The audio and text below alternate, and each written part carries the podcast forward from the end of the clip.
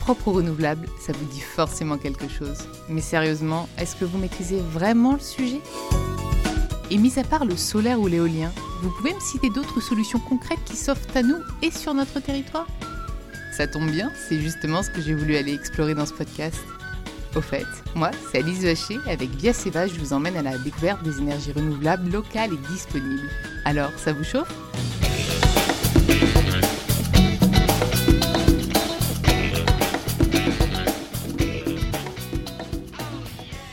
Selon l'ADEME, le gisement de chaleur fatale facilement valorisable permettrait de chauffer 1 million de logements, mais moins de 5% est exploité aujourd'hui. Ok, mais la chaleur fatale concrètement c'est quoi? C'est la chaleur produite pour autre chose qui pourrait être utilisée pour chauffer les habitations. Si je vous dis ça, vous pensez déjà à la réutilisation de chaleur issue de la valorisation des déchets ou des process industriels. Mais il en existe bien d'autres aujourd'hui comme la récupération de chaleur sur les eaux usées ou encore celle des data centers. Et c'est toutes ces autres ressources que nous allons aborder aujourd'hui. Quelles sont celles disponibles et utilisées au niveau européen? Quel est l'intérêt économique et écologique de ce type d'énergie? Quels sont les usages de ces sources d'énergie? Autant de sujets que nous allons explorer ensemble avec Aurélie Beauvais, directrice générale d'Euroit Power, et Guillaume Texier, directeur des opérations chez Manergie. Allez, partons ensemble explorer les nouvelles sources de chaleur fatale. Bonjour à tous les deux. Alors aujourd'hui, on va parler des nouvelles sources de chaleur fatale. Qu'est-ce qu'on entend par nouvelles sources de chaleur fatale?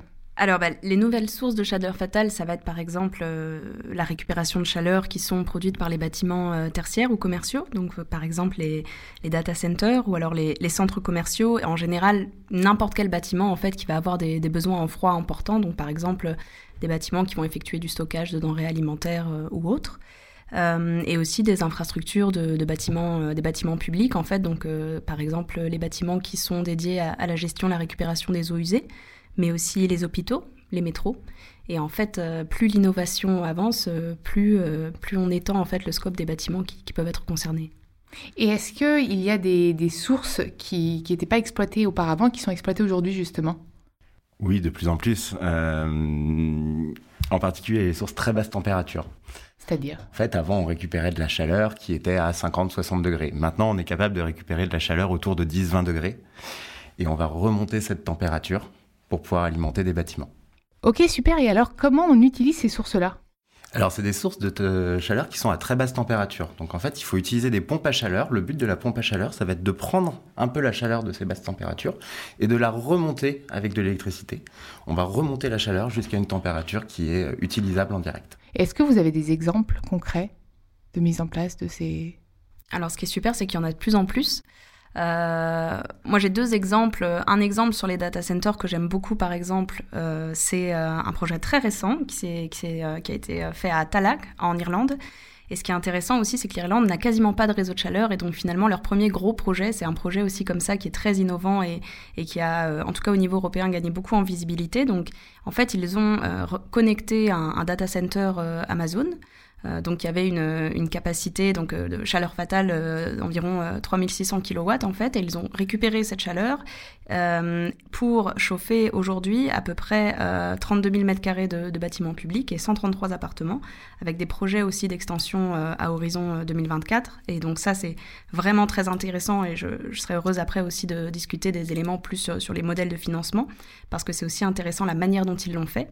Euh, et un autre projet, par exemple, que j'aime énormément, c'est l'hôpital de Ochoa en Espagne où là aussi, ils ont mis en place simplement un système à l'intérieur du bâtiment, donc même pas forcément connecté à un réseau de chaleur, d'ailleurs, où on a simplement un système de récupération de chaleur à l'intérieur du bâtiment euh, pour ensuite optimiser, réduire euh, la consommation d'énergie primaire. Et en plus de ça, je ne saurais pas expliquer dans les détails techniques, mais je pense que Guillaume pourra, parce qu'il y a une des synergies très très intéressantes entre la récupération de chaleur et la fourniture de froid.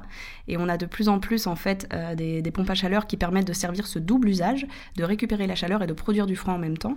Et donc sur cet hôpital, en fait, cette pompe à chaleur à l'intérieur du bâtiment, elle sert euh, ces deux usages. Et il y a euh, des économies en, énergie primaire qui sont quand même euh, assez significatives, de l'ordre de, de 1000 MWh par an, et à peu près 350 tonnes équivalent CO2 d'économiser par an. Super. Et quels sont les enjeux finalement de la mise en place de ce type d'infrastructure? Le principal enjeu, il est écologique. Hein. Euh, l'idée, c'est qu'on va euh, récupérer de la chaleur qui, si elle n'est pas utilisée, elle est envoyée aux petits oiseaux.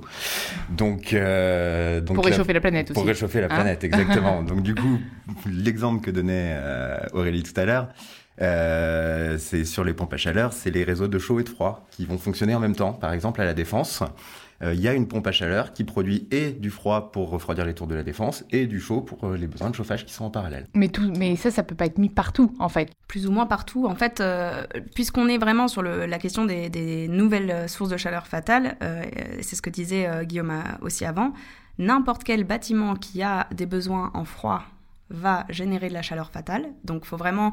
Euh, Guillaume me parlait d'un ordinateur. On, on, parle aussi parfois, nous, du frigo. En fait, on essaie de passer derrière un frigo. C'est toujours très chaud derrière un frigo. Donc, produire du froid, ça produit du chaud. Euh, et donc de la même manière, on va récupérer la chaleur fatale, mais comme souvent sur les, pompes à chaleur, on est quand même sur de l'échange thermique, et ben dans le processus de récupération de chaleur, on va être aussi capable de générer du froid. Euh, et donc en général, on sert un double usage, et donc on, réduit encore plus la consommation d'énergie, on économise encore plus d'énergie, et donc on, on améliore encore plus la performance des bâtiments, parce qu'on va augmenter l'efficacité en faisant quelque chose de cette chaleur qui autrement aurait été juste une perte sèche. Et en plus de ça, on va recycler euh, cette chaleur pour couvrir une partie ou la totalité des besoins de froid.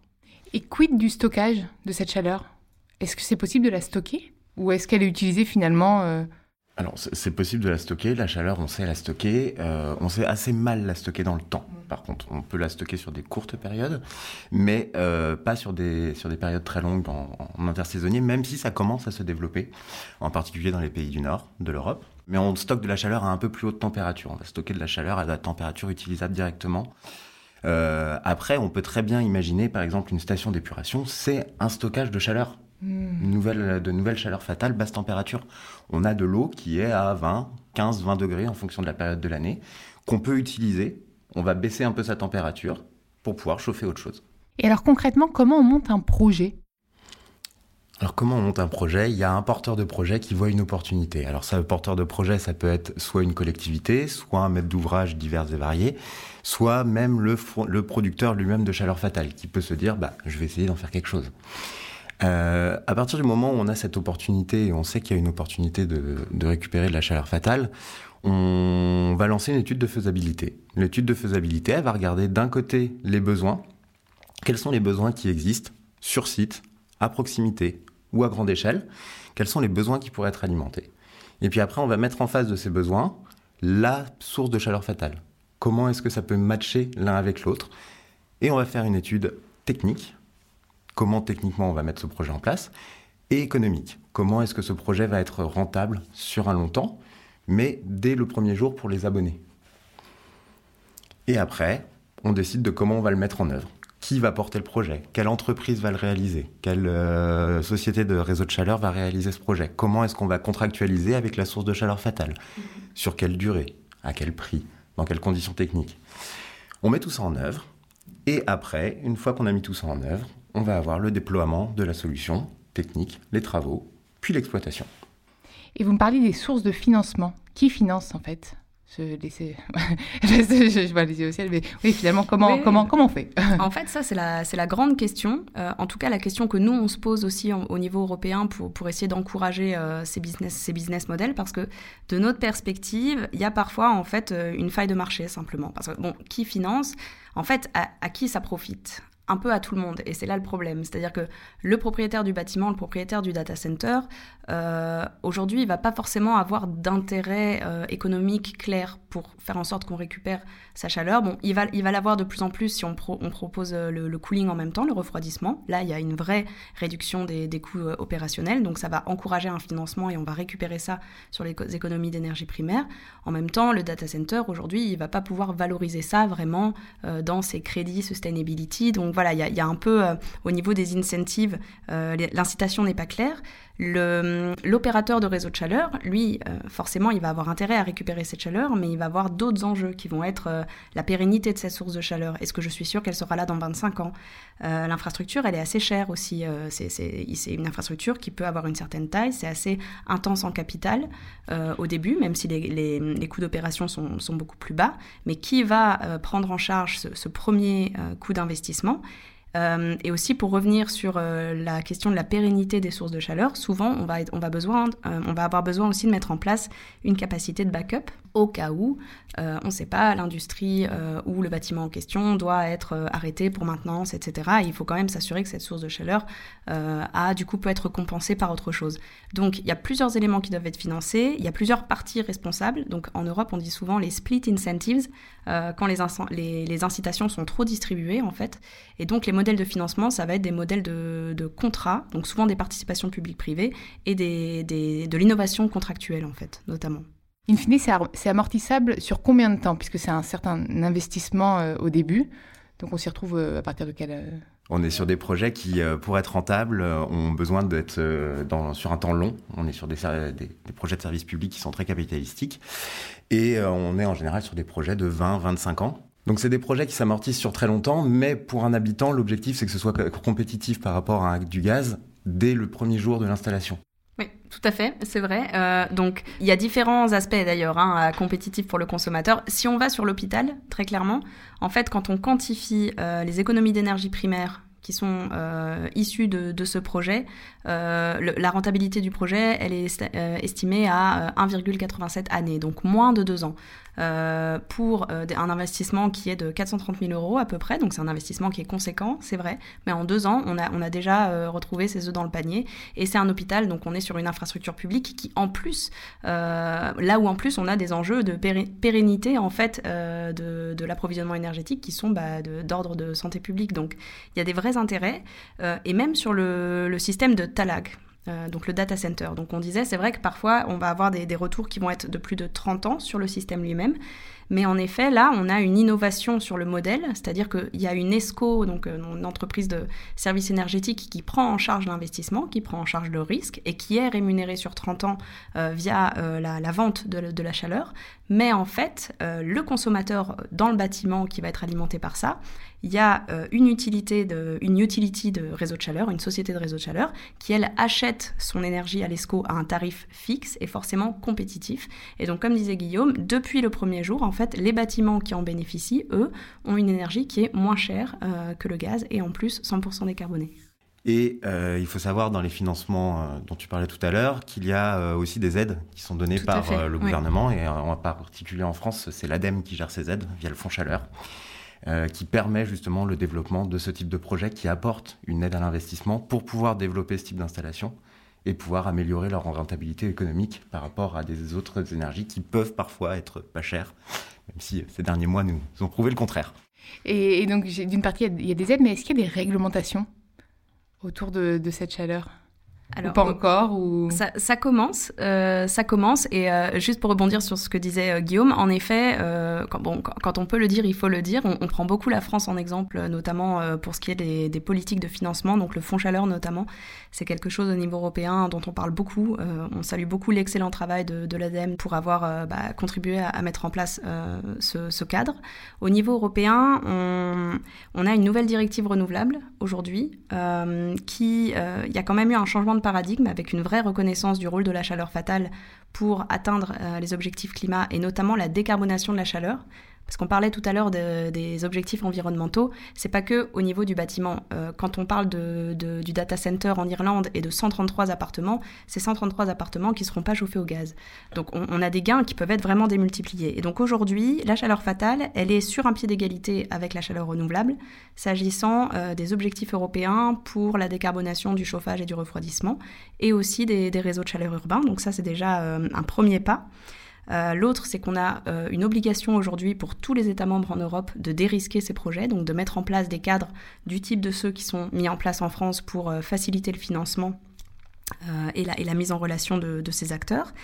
Et en plus, on commence à avoir des exigences. Alors c'est timide, mais c'est quand même assez franc, notamment pour les data centers. Donc les data centers qui ont une puissance énergétique nominale au-delà de 1 MW aujourd'hui ont l'obligation de, selon cette directive, notamment la directive efficacité énergétique, ces data centers ont l'obligation de mettre en place euh, des, infrastructures de récupération de la chaleur. Et on a aussi euh, des obligations pour les installations industrielles au-delà de 8 MW en puissance nominale et au-delà de 7 MW pour des installations comme euh, bah, le traitement des eaux usées. En fait, là, il y a une obligation de faire une étude d'analyse sur comment, éventuellement, on pourrait récupérer cette chaleur fatale. Donc ça commence à bouger. C'est génial. Mais j'imagine, puisqu'on a vu quand même les opportunités liées à ces nouvelles sources de chaleur, il y, a des limites quand même. Il en existe toujours quelques-unes. Il y a des limites. Les limites, elles sont principalement, elles sont en partie technologiques. Euh, les pompes à chaleur, alors euh, le secteur se développe, les technologies se développent. On sait maintenant repartir de températures autour de 10, 15, 20 degrés pour la remonter à 60 degrés avec des bons rendements, des relativement bons rendements. Après, s'il faut monter à 80, 90 degrés, on commence à avoir des rendements qui diminuent. Alors, le secteur continue d'évoluer. On va avoir des technologies qui vont être de, mieux en mieux et de plus en plus efficaces. Mais pour l'instant, on ne s'est pas remonté très très haut. On ne s'est pas remonté euh, encore suffisamment haut. Et donc, on ne sait pas alimenter, par exemple, des vieux bâtiments qui ont besoin de chaleur haute température. On sait le faire, mais avec des rendements qui sont pas très bons. Et donc, du coup, une chaleur fatale qui est assez euh, mal utilisée. Donc, in fine, tout le monde ne peut pas bénéficier de, de ces nouvelles sources de chaleur. En fait, si, techniquement, tout le monde peut. Euh, mais en fait, euh, ce que disait Guillaume, c'est très important parce que, et, c'est un message euh, qu'on essaie de porter de manière très forte quand il s'agit de la rénovation des bâtiments et en général de la conception d'efficacité énergétique. Donc récupérer de la chaleur fatale, c'est de l'efficacité énergétique parce que avec le même input de chaleur, on va à la fois couvrir nos besoins et puis éventuellement couvrir des besoins qui sont en dehors de nous, en dehors du bâtiment. Ça, c'est une première chose. Mais après, quand on va, par exemple, décarboner un quartier, euh, il faut avoir une vision holistique en fait et se dire bah, si on a une source de chaleur fatale qui est identifiée, parce qu'on a fait un, planning pour identifier les sources de chaleur au niveau local, si on en identifie une, traitement des eaux usées, un data center qui n'est pas très loin, etc., bah, il faut mettre en place en même temps un programme de rénovation du quartier en fait concerné qui pourrait être alimenté par ce, par ce réseau de chaleur fatale. Plus les besoins en température seront bas, meilleurs seront les rendements. Et donc c'est pour ça que ce, nouveau type de chaleur fatale, on a tendance à les réserver un petit peu pour soit les gros projets de rénovation, soit les projets de construction neuve de ZAC, euh, sur lesquels on va pouvoir dimensionner les installations de chauffage des bâtiments pour être en accord et avoir le meilleur rendement sur l'installation de chaleur. Est-ce qu'il y a d'autres, enfin, on continue à explorer encore de nouvelles sources de chaleur fatale ou vous pensez qu'on a fait le tour? Alors il y a des nouvelles sources qui sont qui, vont continuent à être utilisées. On commence à développer les installations de récupération de production de chaleur et de froid à partir d'eau de mer. Donc par exemple, euh, il y a une réalisation qui a été faite à Marseille où il y a un réseau de chaud et un réseau de froid qui sont refroidis par l'eau de mer et réchauffés par l'eau de mer. Moi, il y en a une aussi euh, qui me, enfin, que, que, je trouve assez euh, excitante en termes de nouvelle récupération de chaleur fatale, c'est l'hydrogène. Et, c'est quelque chose qu'on, qui, n'est pas très connu en fait, mais c'est vrai que bon, on imagine, on a à peu près 100, 100 unités d'électricité. On produit de l'hydrogène à partir d'électrolyse. C'est très très tendance en ce moment, la production d'hydrogène à partir d'électricité. Et donc en fait, euh, on va avoir en général une, une perte entre la, de conversion entre l'électricité et l'hydrogène. Et cette perte de conversion, c'est de la chaleur fatale. Euh, du coup, pour à peu près 100 unités d'électricité, on va récupérer peut-être 80-70 unités d'hydrogène et 20-30 euh, unités de chaleur fatale. Et donc, on a des projets aujourd'hui, des projets pilotes, notamment euh, au nord de l'Europe, mais pas que, où on combine la production d'hydrogène avec la construction de, nouveaux réseaux de chaleur urbains pour alimenter les, maisons, les appartements alentours. Et à terme, si on faisait une, une, prédiction. Vous pensez ça, que ça représenterait combien de pourcentage du mix énergétique ces nouvelles sources de chaleur fatale? Alors il faut savoir qu'il y a une étude qui a été faite il y a quelques temps par l'ADEME et par, euh, par notre bureau d'études qui montrait que juste la récupération sur les eaux usées en Ile-de-France, ça permettrait de chauffer 200 000 logements. Juste en Ile-de-France. Pour donner un petit ordre de grandeur. Donc si on cumule avec tout ça, avec les data centers qui sont en développement continu et constant en Ile-de-France, par exemple, et ailleurs, euh, plus la chaleur des eaux usées, plus, plus, plus, on pourrait couvrir une très grande part de, notre, de nos besoins en énergie. Ouais, et d'ailleurs, il y, a un projet européen qui s'appelle euh, Reuse Heat. Euh, donc, j'invite euh, tous les auditeurs à le consulter parce que c'est un projet qui concerne essentiellement ces nouvelles sources de, de chaleur. Donc, c'est sources de chaleur fatales mais urbaines, data center. Euh, la récupération des eaux usées, c'est 42% du potentiel total européen. C'est énorme. Et, c'est très beau parce qu'il y en a partout de la récupération et du traitement des eaux usées dans chaque ville. Donc, chaque ville peut en bénéficier. Mais dans ce projet-là, donc, ils ont, estimé en fait les volumes et seulement sur les nouvelles sources de, chaleur, on pourrait euh, satisfaire plus de 10% de la demande totale de chaleur des bâtiments euh, en Europe. Et donc pourquoi on ne le fait pas maintenant? C'est à cause du manque de financement, c'est ça, d'infrastructures? De la mise en place de tout ça? Alors, il y a un premier frein, c'est les besoins qu'on va avoir en face. Ce que j'expliquais tout à l'heure. Mmh. Quand on a des besoins à 80-90 degrés, on n'a pas encore la technologie pour le faire avec un assez bon rendement. Et ensuite, il y a un frein économique aussi. Pendant des années, le gaz a été très bas. Et donc, du coup, trouver des équilibres économiques qui permettaient d'être concurrentiels par rapport à cette source de chaleur fossile, malheureusement, euh, était très compliqué.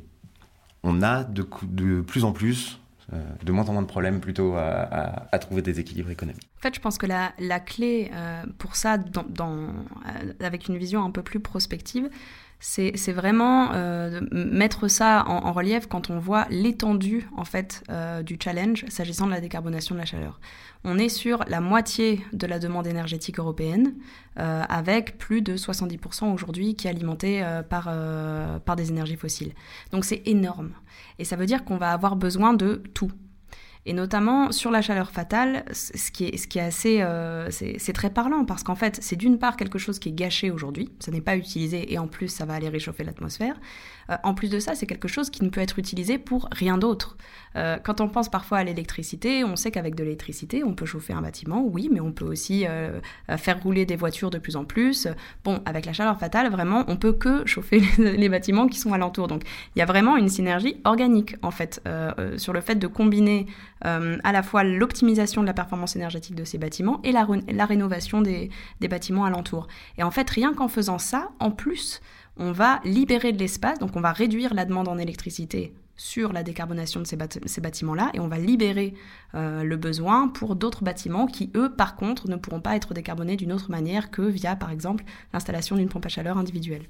Et donc sur ces sujets-là, j'ai l'impression que la, la France, c'est un peu un lab d'innovation. Euh niveau européen, c'est ça, hein un petit peu, on est un peu en avance sur le sur le cadre réglementaire, ouais. clairement. Ok. Euh, Et sur l'identification des nouvelles sources, pas forcément? Bah, je pense que ça se fait, mais la, la, France pour ça va être confrontée au, au même problème que tous les autres pays. C'est vrai que euh, on a une rénovation des bâtiments qui est trop lente. Euh, on a des signaux en termes de compétitivité des usages énergétiques qui jusqu'à pas longtemps n'étaient pas très clairs et qui aujourd'hui ne le sont toujours pas, hein, parce que le prix du gaz a, recommencé à redescendre.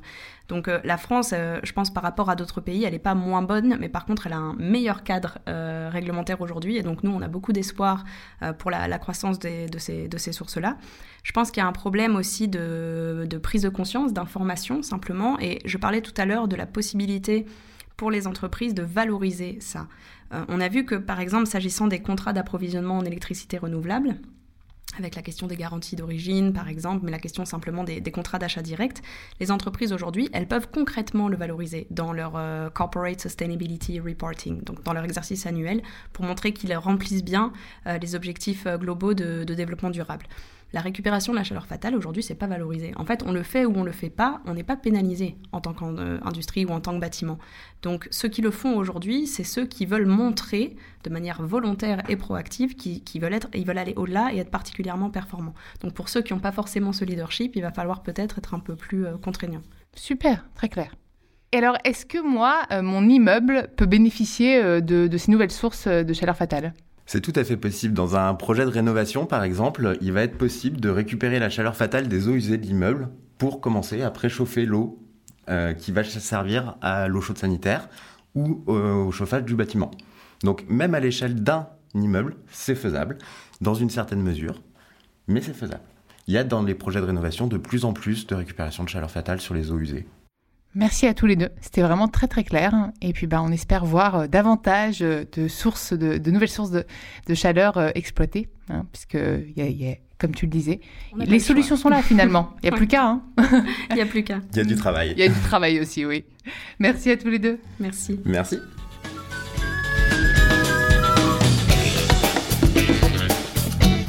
Ce podcast est produit par Via Seva, une association dont le rôle est de faire connaître les réseaux de chaleur au plus grand nombre.